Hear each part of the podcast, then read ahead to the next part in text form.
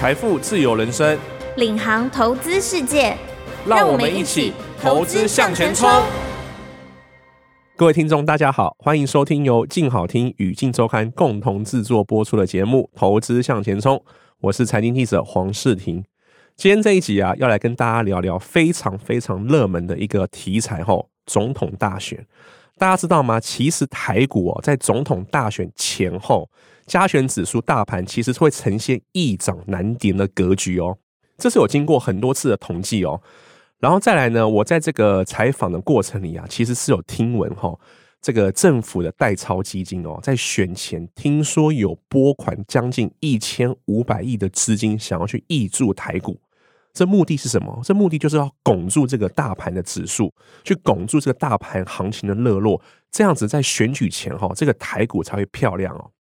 然后在这个选举行情跟这个热钱的簇拥下哈，台股其实从谷底反弹的呼声现在相当高。我们现在在录音的这个时间哈，其实台股最近是跌的比较深哦。其实从这个一万七千四百多点哈，加权指数到我这个录音当天哈，其实已经跌到这个一万六千点上下了，将近是跌了一千四百多点哦。这个跌幅算是相当深哦。那如果在这么深的跌幅情况下，如果我们搭上这个选举行情或热钱的这个行情资金涌出下，其实是很有机会可以抢一个反弹财的哦。那我们究竟要如何去掌握这个选举行情哦？这一集我就来跟大家聊聊。首先呢，第一个哦，我想先分享一个我在采访的这个统计数据哈。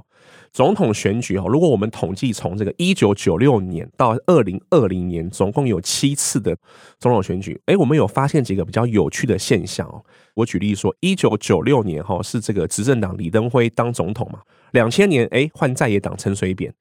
二零零四年哦还是陈水扁。然后这个二零零八年跟二零一二年就是马英九，所以很有趣的地方就是说，哎，这个总统吼每一次都会连任哦，党派都会连任。好，那总统选举的前后呢，这个大盘表现数据是如何哦？根据统计哦，从这个一九九六年到二零二零年，我们从这个加权指数的前后日去做估算哈，最会涨的这个时间点就是在选后的二十天，在七次的选举里面啊，有六次在选举后二十天加权指数是呈现上涨的格局哦，而且这个平均上涨涨幅有八 percent 哦。那这个剩下的一次是呈现下跌的哈，那个下跌跌幅只有三 percent 哦。换句话说，在选后二十天哦，这个指数是呈现易涨难跌就算了，而且涨幅还比跌幅大，所以说这个相对容易抓到一个反弹的行情哦。那如果我们估这个选前呢，今年我们的选举哈是在这个一月十三日哦。如果我们统计这个选举前的涨跌几率哦。我手上的资料显示，在选前的二十天，哈，过去的七次选举里面有五次是上涨的，只有两次是下跌的。那选前二十天哦，这个上涨的几率大概是七十一 percent 嘛，因为有七次里面有五次是上涨，那平均涨幅是四点三九。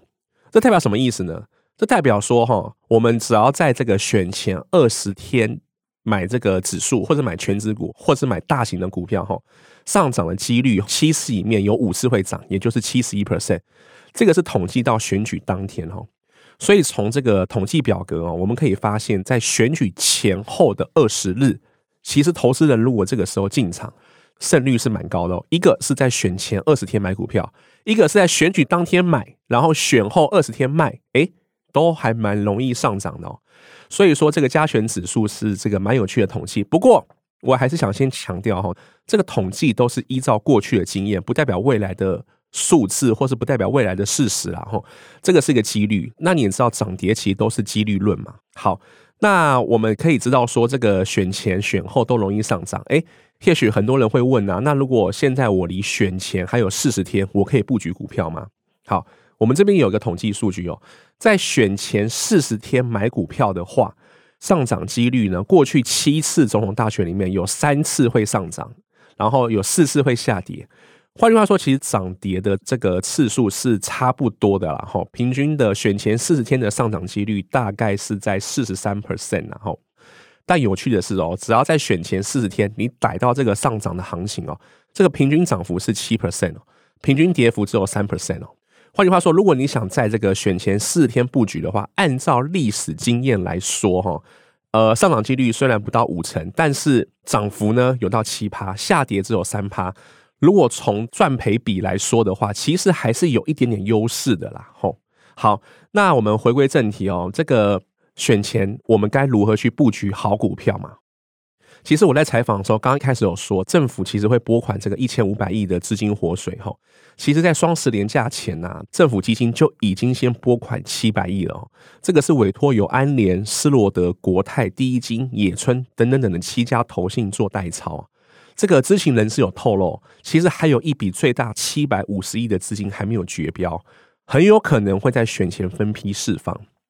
那我去采访这个资深证券分析师杜金龙杜先生啊，他又表示说，这个选举行情该如何去押宝？哦，他又指出了这个三个大方向。第一个，投资人一定要先选留意这个台积电，为什么？因为有做股市的人都知道，这个台积电它在大盘的权重相当重嘛，所以我拉台积电就等于拉大盘指数。那政府今天想护盘，我拉台积电是最省力的嘛。好，平均来说，台积电涨一块，大盘就可以涨八点到十点。那我不拉台积电，我要拉谁呢？所以台积电在选前如果有出现比较大的跌幅的时候，诶，投资人或许可以多留意哦，可能到五百多块，甚至跌破五百，吼，这都是蛮有机会可以去做个反弹的。那除了台积电之外，杜金龙还说，第二个，今年最热门的是 AI 股，所以说在选前啊，如果 AI 股有跌升哈，其实是可以做一个布局留意的哦。为什么？他解释说，AI 是今年甚至是未来的盘面上大趋势。如果我今天想要让盘面热络，我想要点燃这个资金的行情，我势必是要动 AI，因为你拉 AI，它可以拉起整个这个资金啊、散户啊，甚至法人啊，把资金涌进的这个气势哦。股市要上涨哦，除了资金面跟这个盘面的气势都很重要，所以不拉 AI 股，行情很难热络，所以 AI 股也可以留意哦。那杜兴龙还要指第三个哦。我还会拉什么官股？为什么是官股？因为官股是由政府去营运控管的嘛，所以说拉官股对政府来说是比较少程序跟过程哦。就政府如果想拉官股是比较简单直接的哦。那杜金龙他也按照过去的经验哦，他有点名几档比较绩优的官股哈，就是说这个营运稳定，诶，官股持股也够多，然后同一时间呢基本面良好，像他就点名啊，台盐、台肥、中钢。中华电信、阳明、华航、兆丰金、易银、汉翔等等等的哈，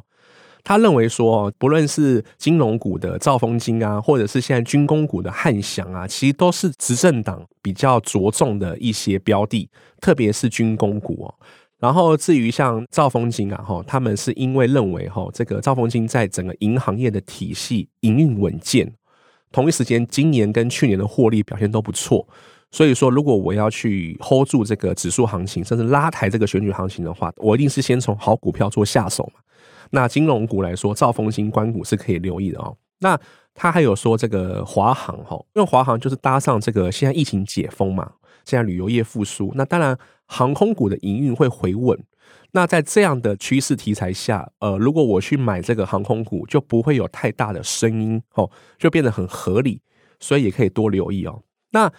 杜大师啊，他也有分享说，如果今天投资人的资金有限哦，我没有办法关股全部都去找或全部都买哦。他有点名说几个指标可以看哦。如果我们今天想布局关股，我们可以先从这个股价净值比哈 PB，其实从各个坊间的网站哈都可以找到 PB，PB 越低代表现在基期越低嘛哈，那在未来反弹机会，在选举前反弹的机会就越大，或者是这个殖利率越高哈，因为殖利率相对就是比较受这个投资人喜爱嘛哈。我就算没有赚到股价，诶，我还有这个高殖利率的 cover，诶，那或许这个在关股的资金行情来说，也是比较喜欢去留意或是买进的一些的公司哦。在这个殖利率越高，或者是净值比越低，同时呢，如果营收获利表现又好，如果符合这些条件的公司，就越有可能是政府去拉抬的关股。好，那刚刚有提完说这个杜大师点名的三个方向之外啊，其实我有去采访投顾法人哈。包含这个华南投顾董事长楚祥生哦，他有指出说，其实，在选前哈，我们还可以多留意一个族群哈，就是受惠两党政策利多的族群。这个在选前也很容易会发酵。例如啊，像这个执政党民进党哈，大家都知道他们很琢磨于这个绿能，包含这个民进党总统参选人赖清德啊，他也多次的表示，这个非核家园理念是不会改变的。如果他未来当选的话哈，他会持续加强去推动这个绿能的发展，而且二零五零年这个近零碳排这个政策会持续的推动哈，也就是说，这个绿能的长线大趋势是不会改变的。它会在相关基础建设上持续壮大。那当然，楚强生也有说，其实绿能啊，不论是哪一个政党当选哈，绿能趋势都不会变嘛哈，因为现在全球基金在实施零碳排。那零碳排非核家园本身就是这个民进党的重要政策之一嘛，所以在选前，如果今天民进党的声势哦稍微高了一点点，那也许就会有特定的资金去点燃这个相关的绿能行情哦。那好，绿能呢，涵盖范围非常广，那我们该如何去选哦？专家其实就有指出哦，我们可以从这个获利跟 EPS 的角度去挑选哦。其实绿能不外乎就是储能嘛、风力发电嘛、太阳能嘛等等等等。但是如果从这个 EPS 啊，哦或者是获利的角度来说，其实专家法人普遍认为储能哈，或者是重机工业的做这个基础建设的未来的潜力跟这个爆发力，还有获利能力都是比较强的哦。包含现在这个着重于储能重电业务的中兴电、东元、华城、亚利等等等，其实都是选前很有可能会被点燃的个股。另外，像这个国民党总统参选人侯友谊啊，他也是把核电正式列入能源的选项。他承诺，如果当选总统以后，在安全无虞的情况下，国民党会持续推动核四安全重启哦。这样的题材其实也让重金族群受到法人的重视。那重金族群又提到像刚刚的中兴电哦，换句话说，其实呃，如果要讲个股的话，法人是有透露说，这个中兴电或许是投资人可以去多留意的哈。像我在采访一个业内分析师就说啊，中兴电它受惠这个政府强韧计划哈，十年内要有五千六百四十五亿元的预算挹注。这个十年电网强韧计划是有将近五千多亿的预算，这个预算就会带动相关产业或相关公司的订单。那中兴电听说了哈，是在这个重电业者里面哈，分得的业务的比重是相对比较高的哦，所以说可以多留意哦。那再来就是说东元哈，其实大家都知道东元做这个电机马达跟重工业其实有一段时间了哦。那其实有一个投顾机构哈，他们出示了一句报告，东元在今年哦绿能营收的比重其实是大幅成长的哦。他们主要是来自政府积极推动近零碳排计划。换句话说，他们是有吃到政府政策的这个利多，那他们也得到了相关的一些标案，吼，所以说在选前来说啊，如果说执政党持续在强化这个绿能建设啊，那相关的绿能概念股，包含重机，其实都是蛮有亮点的哦。那再来哈，其实大家都知道现在战争频传嘛，吼，再加上我们选前，其实大陆哈，中国对岸其实会有一些文攻武吓。其实今年来啊，这个军工概念股一直是台股盘面上的焦点，然后那再加上现在我们录音的时候，其实以巴战争也持续在扩大嘛，吼，这个伤亡也是不断攀升哦，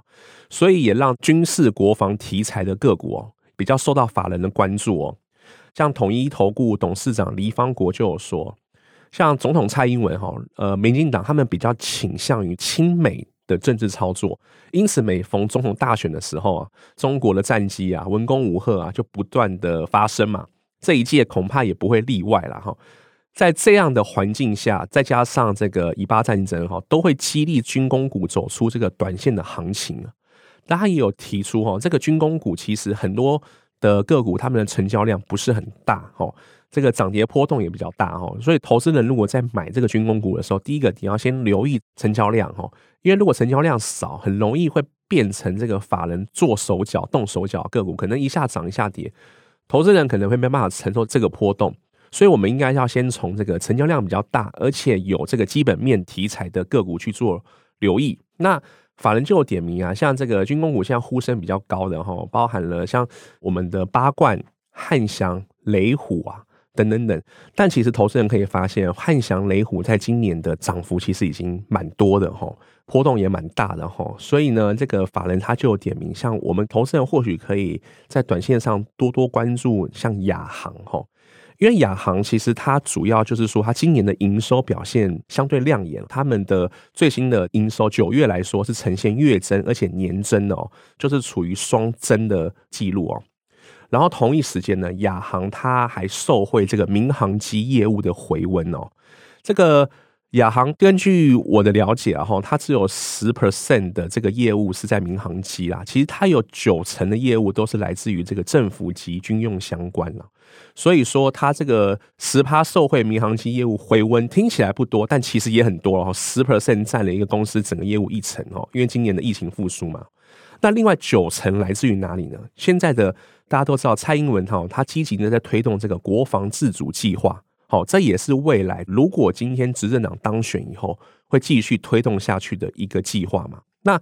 亚航它主要负责的国军主流的机型哈，包含了这个 F 十六、IDF、幻象两千、黑鹰直升机的维护等等等哈。据这个法人的了解哈，因为亚航受惠这个国防政策哦，他们的在手订单已经有超过两百多亿元了哈，订单能见度已经看到了二零三零年哈。这件事情其实亚航公司也证实说，现在在手订单确实是看得见。那未来呢，亚航在这个无人机啊、光纤陀螺仪以及图资系统的产品也会陆陆续续开始出货。在这个新产品的贡献下，明年营收啊，渴望可以持续成长。哈，好，我们来整理一下，说这个选举行情有几个方向哈。第一个就是杜金龙杜大师说的哈，台积电、AI 跟关谷。再来第二个大方向，就是说这个会受惠执政党或者是受惠两党的政策利多的族群，包含了绿能，包含了军工、航空概念股等等等的哈。那最后呢，其实法人也提醒了，按照过往的经验，确实选举前后多少都会有资金护盘的迹象嘛，哈，只是是多是少，护多少而已。